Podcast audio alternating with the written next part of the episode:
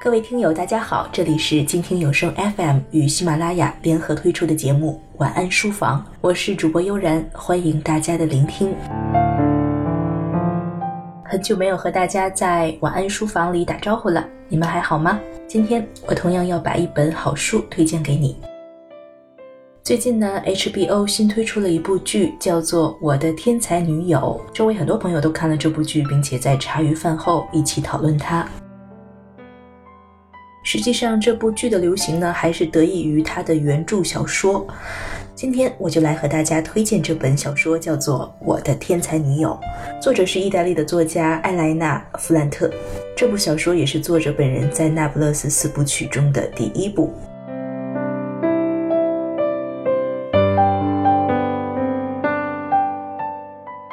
在这部书的推荐语中有这样几句话，非常有意思。他是这样推荐的。只有你身为女人才会知道这些丑陋的秘密。两个女人五十年的友谊和战争，过去五年，几乎所有欧美读者都在谈论它。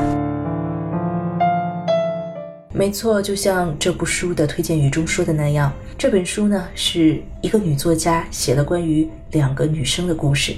可以说，这两个女生从小到大再到老，他们的故事就呈现在了费兰特的。我的天才女友这本书中，读起来可以让女性读者联想到自己的自身和周围的环境，可以让男性读者了解身边的人和身边的世界。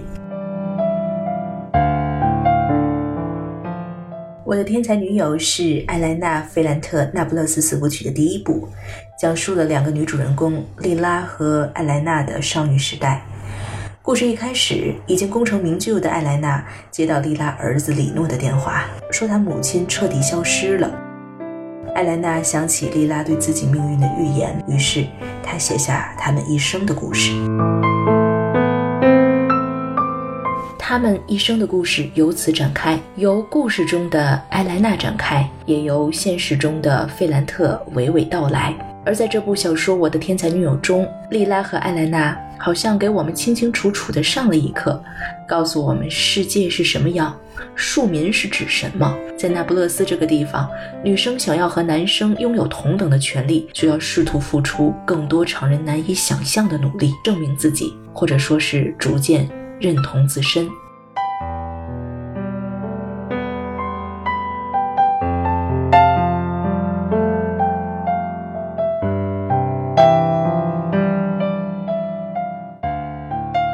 没错，这是在这个故事的字里行间中，我们感受到的真情流露与一丝震撼。有可能这些就发生在我们身边的所有情愫，自己总是在不经意间把它丢失了、遗忘了。而这个故事就让我们重新去思考这些问题。故事中的两个女主人公，她们之间的情感，或者是爱。是妒忌，是暗暗较劲，也都通过费兰娜的笔触渐渐展开，给了读者全新的世界。所谓塑料姐妹花的故事，在很多写女性友谊的作品中层出不穷，大概也没人在对此留恋。而这本书吸引人之处，也在于作者把两个女生之间的友谊写得真实而透彻。好了，我们再来听听几个有代表性的媒体的评论吧。《纽约时报》评论道：“费兰特将两个贫穷的都市女孩之间的爱、分离和重逢，铸就成他们居住的那个城市的悲剧。”《纽约客》评论道：“艾莱娜·格雷科是一个幸存者，她必须从那些依附和挣脱的戏剧冲突中让自己幸存下来。”他带着一种幸存者的灵魂和羞愧，就好像他是从利拉的宝库盗取了对财富的允诺。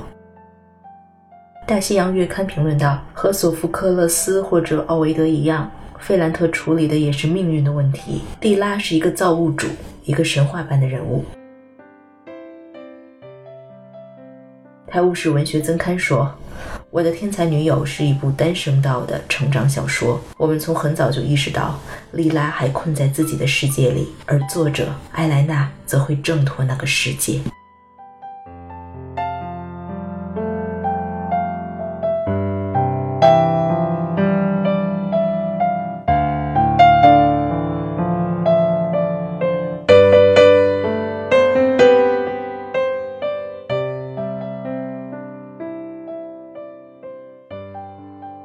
如果你喜欢这本书，也可以买来亲自阅读一下，感受费兰特为我们带来的两个女生的世界。